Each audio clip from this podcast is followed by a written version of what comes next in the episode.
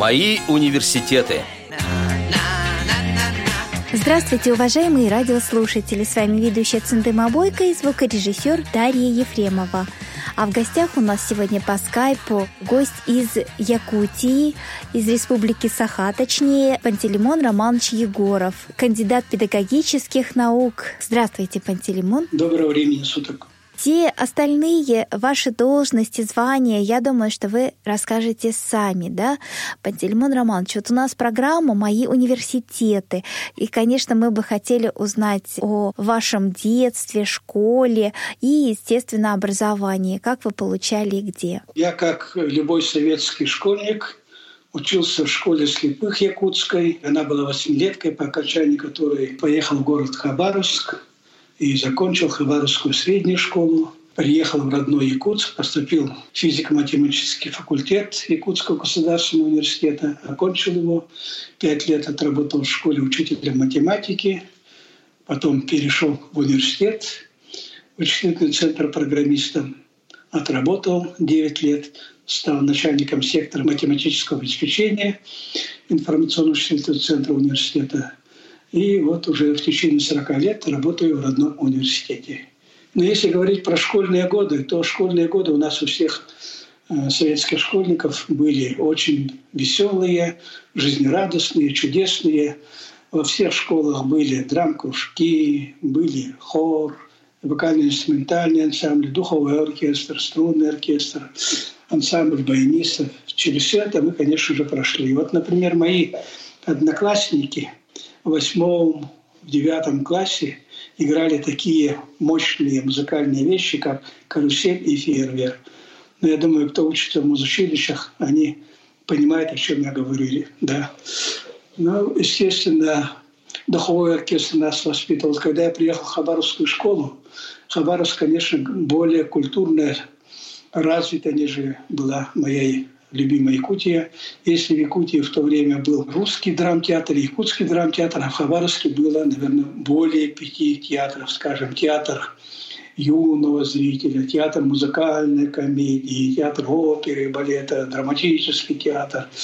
Там был, конечно же, планетарий, цирк. Вот это все такое культурное настроение сразу меня оглушило. Сразу я влюбился в Хабаровск, в его тополя. И, естественно, ходили мы в духовой оркестр. Э, в Хабаровский духовом оркестр возглавлял математик Владимир Дмитриевич Петров, которого все хабаровчане до сих пор любят, помнят, ценят. Ну и мы, якутяне, его любим, помним, ценим. Это заслуженный деятель культуры Российской Федерации.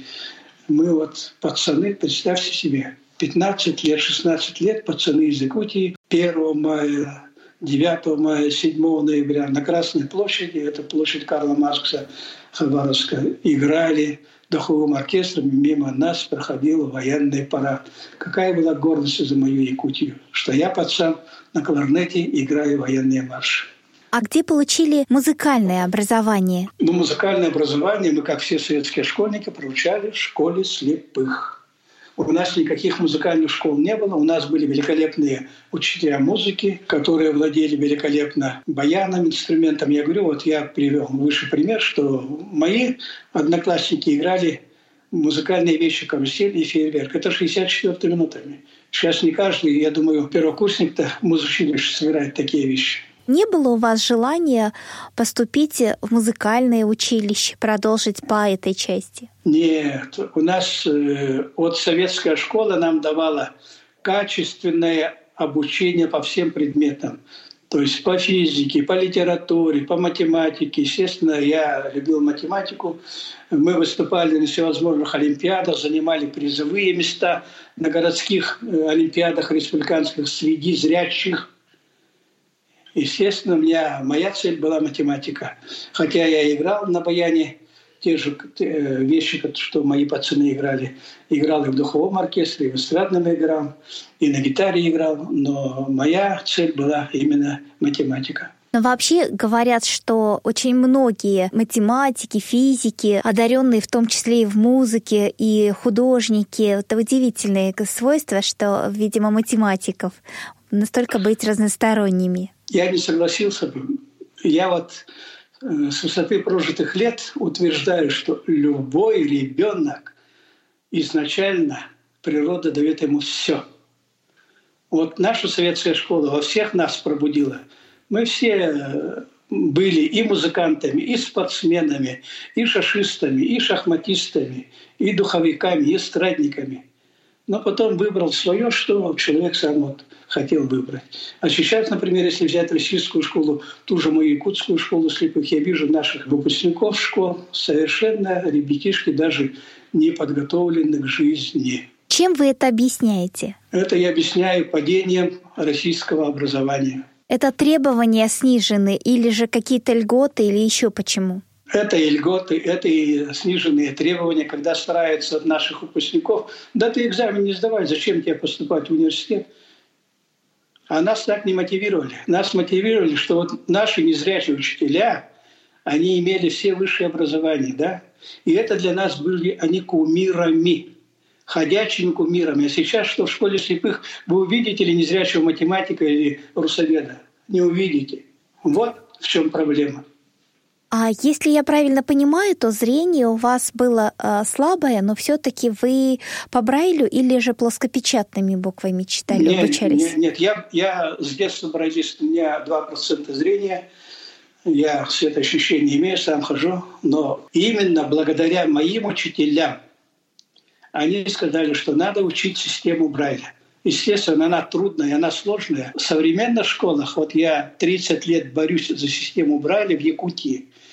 В Якутской школе слепых обучается 150 школьников с проблемами зрения. Из них только 8 школьников изучают систему Брайля. Незрячих школьников. А слабовидящих, таких э, с плохим зрением, как я, там 1%, 2%, 3-4%. 5-10%. Всех их поголовно заставляет изучать плоский шрифт. Я считаю, это безграмотная политика нашего Минобра, наших учителей, администрации наших школ. Они не думают о детях, они думают только о своих зарплатах. Ну и, конечно, было бы очень интересно узнать, как вы перешли из школы-интерната, где созданы все условия, перешли в университет. Там совершенно другие условия, другая жизнь уже студенческая. Все мы мое поколение без всяких проблем учились именно инклюзивно. Почему-то я заговорил об инклюзии. Учились на общих основаниях, без всяких спецгрупп, без всяких специнститутов, которые сейчас, к сожалению, существуют. Вот я учился на физмате, да? Учился в общей группе. Просто именно школа дала мне ту базу, ту коммуникабельность, которая позволяла мне быть среди моих сверстников наравне – я был душой компании. Я ездил строить ряды. На всех вечеринках я всегда был центром. То есть я был гитаристом, баянистом, травил анекдоты. То есть никто не замечал моего плохого зрения. Наоборот, все девчонки были в меня влюблены, потому что вот я был руководителем ВИА физмат факультета. То есть я был звездой в то время. Поэтому вот именно то, что школа нам дала базу, советская школа и мое поколение – вы всех их знаете, да? Марина Рощина окончила с красным дипломом, да? Ну, многие другие, вот я не буду их перечислять, все вы знаете, все окончили они советские вузы без проблем, без подаяний, без там, вот я бедненький, слепенький, дайте мне троечку. Такие факты у нас были в Якутске. Были такие слепые, которые вот именно говорили, да, я плохо вижу, я слепой, поставьте мне тройку, мне больше ничего не надо.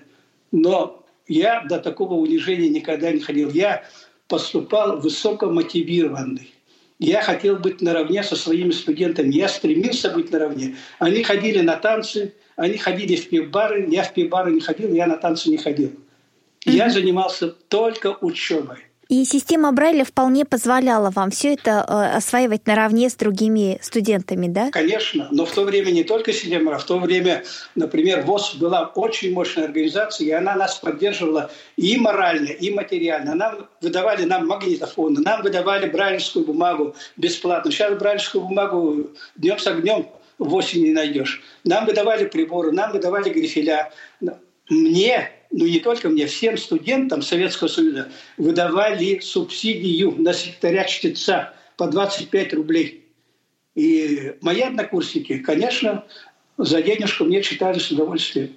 Ну, то есть вы сами Поэтому... этой суммой распоряжались, да, получается? Да, да, да, да. Я говорил, мне вот в бухгалтерии ВОЗ выделяли 25 рублей, и я, значит, кому-то платил 5 рублей, кому-то там 10, ну, кто со мной сколько там работает. Договаривались, и все, и спокойно. Это не только, я говорю, вот любой советский студент имел такую возможность через ЦП ВОЗ.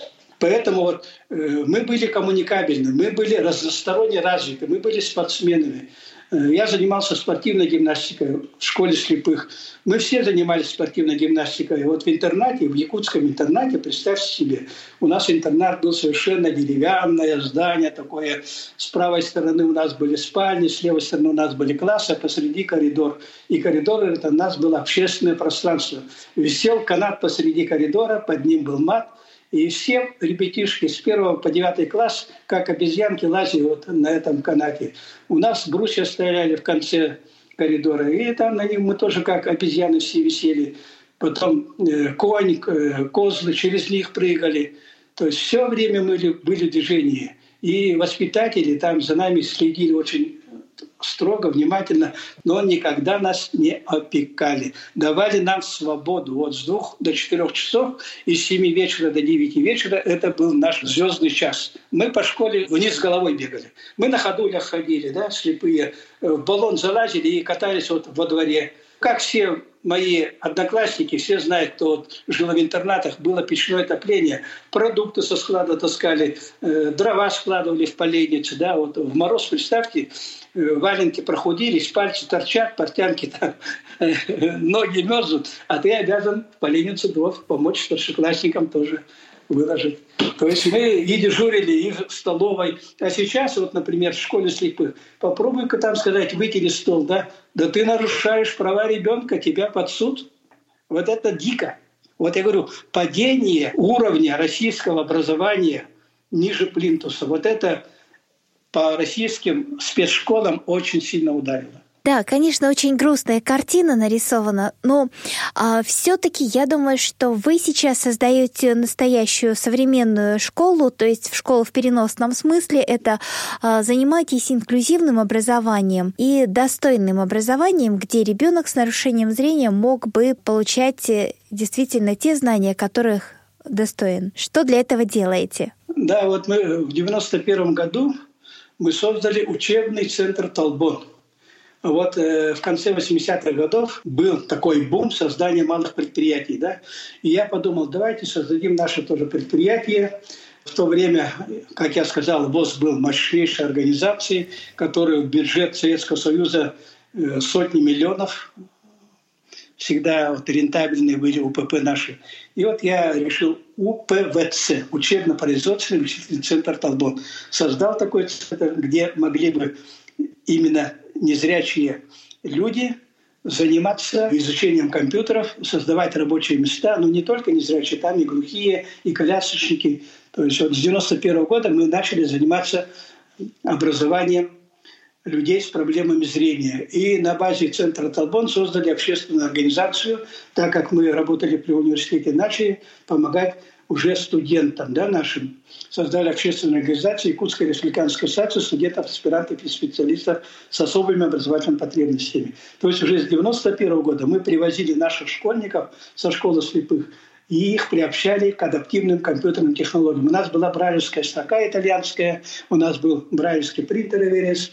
И вот э, с этого мы начинали, и сейчас у нас очень мощная база создана. У нас 40 брайлевских строк, 4 брайлевских принтера, всевозможные видеоувеличители, начиная от Руби портативно, кончая стационарным топазом, Blackstock и так далее, GPS-навигатор. То есть все, что в душе пожелает незрячий школьник, студент. И вот любой студент, придя, скажем, в сентябре, пишет заявление, пишет расписку, и ноутбук, или, скажем, iPhone, iPad, или брайлевскую строку берет на учебный год, естественно, под расписку, и в сентябре берет, и в конце учебного года приносит, сдает.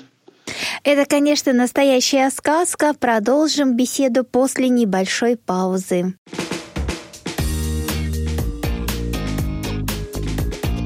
Вы слушаете Радио ВОЗ.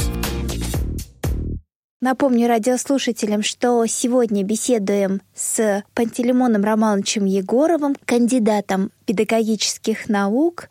Это беседа ведется по скайпу из города Якутска. Мы прекрасно понимаем, что незрячему человеку не просто работать в коллективе зрячих людей. Как вы входили в этот коллектив? Я поняла, что в студенческих, конечно, все было великолепно. Были ли какие-то проблемы именно на работе? На работе проблемы сразу возникли в том плане, что когда я окончил университет, и каждый год я приходил в свой родной университет, а в то время была только вычислительная лаборатория, в которой оставили наших лучших студентов, да, с факультета. Я говорю, ребята, мои однокурсники, они говорят, пацаны, я хочу работать, вакансии вы для меня приготовили? Нет. Да, нет, в этом году нет, на будущий год приходи. Я пять лет ходил. Uh На пятый год мне однокурсник говорит, да ты что, заколебал нас, сам вот устал, все время ходишь. Ты слепой, какой из я программист? Вот такой удар был от моего однокурсника. Но я все равно стал программистом, стал работать. Было очень трудно, но мне помогали мои незрячие программисты. Это вот когда я готовился стать программистом, э, в Центральном правлении ВОЗ были созданы несколько официальных групп, которых обучали в Новосибирском академгородке. И именно незрячих набирали по всему Советскому Союзу математиков – и два месяца за счет ЦПВОЗ их обучали. И когда мой председатель общества слепых, э, мой первый учитель Слепцов Георгий Алексеевич говорит, вот такие курсы есть, хочешь поехать? Я говорю, конечно, Георгий Алексеевич.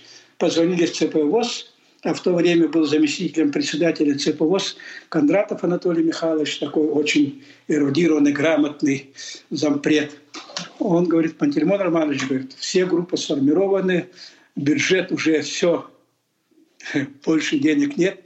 Но, говорит, если вы так очень желаете, я поговорю, говорит, э, с институтом, который принимал незрячих студентов, вы на общих основаниях, получается инклюзивно, со зрячими сможете учиться?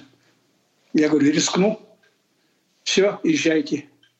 И вот я один учился среди зрячих вот на курсах повышения квалификации именно в Академгородке. Там было очень трудно с Новосибирска ездить, скажем, в Академгородок. Ну, кто знает, это час езды. В автобусе было очень много народу. 45-й автобус ходил СОП ГЭС, набитый как селедка. Вот я там узнал, что такое селедка. Что там даже не надо было держаться в автобусе толпа тебя держала. Такая, такая была плотность набита. Целую неделю намучился, Потом, когда в гостиницу обратился, там гостиница «Золотая долина» для ученых-академиков, и говорит, я здесь на курсах э, повышения квалификации в институте учусь. Мне как бы месяц бы пожить у вас, помогите. Нет, вы не ученый, вам не поможем. Но потом мне посоветовали, говорят, иди в райком партии Академгородка. Я зашел в райком партии Академгородка. Я говорю, вот я учусь, а что вы плохо видите? Да, я говорю, я с первой группой сразу позвонили, сразу мне гостиницу дали. И я спокойно там вот э, Христич Володя из Новосибирска, первый незрячий программист Новосибирска, вот он был моим наставником. Он работал уже по окончании этих курсов в Новосибирск Энерго, считался одним из лучших программистов в отделе среди зрячих. И вот он меня удивлял. Он меня учил читать перфокарты грифелем. Он меня учил писать программы на PL, на ассемблере, на фортране. Благодаря вот именно добрым людям, да, вот я смог освоить программирование. А сам, если учился бы, конечно, было бы очень трудно. Виталий Иванович Хахалюк был ученый, который вот был преподавателем, он тоже до меня прошел эти курсы, и он тоже э, всячески мне помогал и брайлевской бумагой обеспечивал, и так далее, и советами, и помощью. И даже э, на чаек приглашал, потому что я там студент, откуда у меня там деньги? Тяжело. И все-таки потом приняли вас на работу, да, получается? Да, потом на работу меня приняли, и даже более того, через 9 лет меня назначили начальником отдела программистов.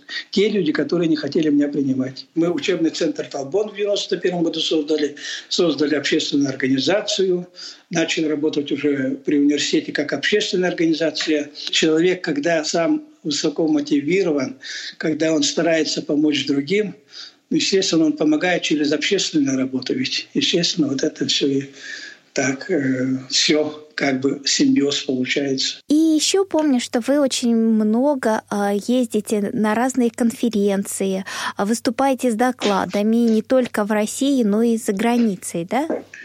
Да, я с Германией сотрудничаю с 1993 года, 27 лет уже. Но в первый раз я с немцами познакомился благодаря Петру Семеновичу Кочетову, царство ему небесное. Это был председатель секции незрячих программистов при ЦП ВОЗ. И вот в 1985 году Петр Семенович Кочетов организовал впервые в Советском Союзе всесоюзный семинар незрячих математиков-программистов. И вот э, со всего Советского Союза пригласили ведущих математиков. Вот я там познакомился с нашими, так скажем, кумирами, звездами, да, с Олегом Шустовым, Юрием Сергеем Александровичем, э, скажем, с Игорем Порецким, молодым студентом, с Володей Киселевым. И познакомился там с немцем, э, самым таким, скажем, известным в России немцем Йозефом Эндером, который демонстрировал в то время ноутбук, по-видимому, назывался, может, ошибаюсь, Давид. Конечно, для нас, для советских математиков-программистов это было в диковинку, потому что мы все работали в то время на больших СВМ. Наши компьютеры составляли огромные э, площади. Несколько комнат занимали, скажем, те же дисководы, те же лентопротяжные механизмы, э, тот же системный процессор, огромный такой шкаф был. Поэтому вот, э, увидев ноутбук, для нас было, конечно, это чудо. И видеть, как незрячий человек, немец, владеющий хорошо русским языком, объясняет, как работать на ноутбуке, конечно, это многих из нас мотивировало именно получение профессии программиста. Ну а позже вы, по-моему, уже и побывали в Германии, да? А я в Германии каждый год по два-три раза езжу. С докладами, с лекциями, грантами. Вот сейчас я хотел, хотел бы сказать молодежи, нашим школьникам и студентам, да, есть очень хороший такой европейский грант, называется Deutsche Akademischer Austauschdienst, э, немецкая служба академических обменов. Но если попросту говорить DAAD.ru, набирайте на сайте, скажем, в любом поисковике daad.ru и попадаете в эту программу стипендиальную. Любой школьник, любой студент, который занимается научной деятельностью, если его проект научный актуальный, если он имеет своего научного партнера в любом европейском университете, он спокойно получает стипендию, начиная от трех месяцев до трех лет. И вот благодаря вот этой стипендиальной программе я в 2013 году был в Германии, в Гамбургском университете, проходил научные свои исследования, проводил. И в 2019 году уже в трех немецких городах, в Дрездене, в Дортмунде, в Кёльне. Этот грант дается, ну, скажем, по финансовому обеспечению. Мне давали 2000 евро, но так как я с первой группой, то меня поддерживали, давали на сопровождающего, на мою супругу. И у меня двое детей, их негде оставить. Получается, я получал от стипендиальной программы ежемесячно по 3000 евро. Конечно, я жил там как куркуль. По ресторанам ходили, детей одевали, снимали шикарные трехкомнатные квартиры. То есть вот. Это все сейчас возможно для любого школьника, студента, кто занимается научной деятельностью. Да, это, конечно, сказка. Но и у нас есть такое представление, что в Европе все хорошо, а у нас нет. Вот что-то можете э, развеять этот миф или наоборот подтвердить? Я, я опровергну. В Европе не, не так уж все хорошо. Но, как говорится, вот сороку любит то, что блестит, да? Угу. И поэтому наши, наши в основном видят, да, ну, проезжают там недельку. Внешне просто. Э, да, Европе, ну, галопом по Европе, там им показалось, что красивая конфетка оберточная. А внутри посмотреть, там проблемы у них выше крыши, чем у нас. Система Брайля у них та же самая. То есть они незрячих только учат систему Брайля. Слабовидящих со слабой остротой зрения, да, они тоже обязует учить по зрячему. А Вы знаете, считаю, э, Пантелеймон Романович, я бы еще сказала э, больше. Надо не только слабовидящих, которые плохо видят, но и тех, у которых рано или поздно все-таки зрение ухудшится, да, я думаю, что все равно надо было бы, это мой личный пример, когда не изучали Брайль, потому что видели, но э, врачи-то прекрасно знали, что рано или поздно э, человек ослепнет. Я с вами полностью согласен. Надо помогать всем. Вот в нашей школе слепых у нас были, скажем, и незрячие, и слабовидящие, и хорошо видящие дети были, и сироты были, да, зрячие ребятишки. Да. Все изучали систему Брайля. И это было правильно. Все наши учителя знали систему Брайля, все воспитатели знали систему Брайля. То есть в любое время мне любой воспитатель, любой учитель мог помочь. Пантелеймон Романович, я смотрела в вашем резюме, что вы создали mm. учебное пособие по игре на хамусе, по, да. по Брайлю, да? Нет, не создали, а мы перепечатали зрячее пособие именно для незрячих по Брайлю мы перепечатали чтобы наши школьники, незрячие студенты и вообще любой Э, член общества слепых, который владеет системой Брайля, смог изучить методику игры на нашем национальном народном инструменте хомус. Вот это учебное пособие мы выиграли грант городской нашего мэра. И вот благодаря финансированию этого гранта мы издали это пособие на четырех языках. На русском, немецком, английском, якутском. И очень много иностранцев заказывают нам на английском, на немецком, чтобы мы им выслали эти пособия. Многие интересуют вот игра на хамусе. А вы сами играете? Естественно, я ведь якут. А мы могли бы услышать вашу игру? Нет проблем.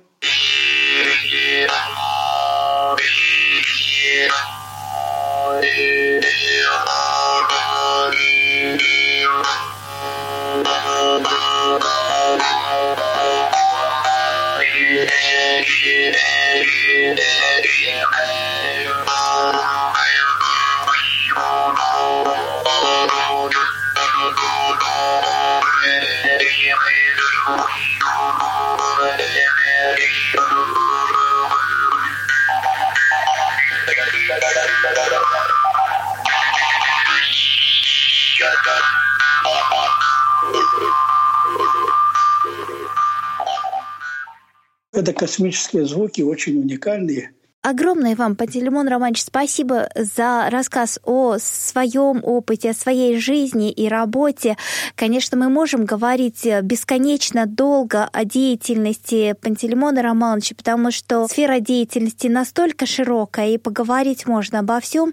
Мы обязательно продолжим встречи с Пантелеймоном Романовичем. Спасибо вам еще раз огромное за участие в нашей программе. Напомню, что мы сегодня беседовали с Пантелеймоном Романовичем Михайловичем Егоровым, кандидатом педагогических наук, общественным деятелем, ученым, специалистом, как уже мы услышали, высокого класса. Вела программу Цендема Бойко, звукорежиссер Дарья Ефремова. Всего доброго, до новых встреч!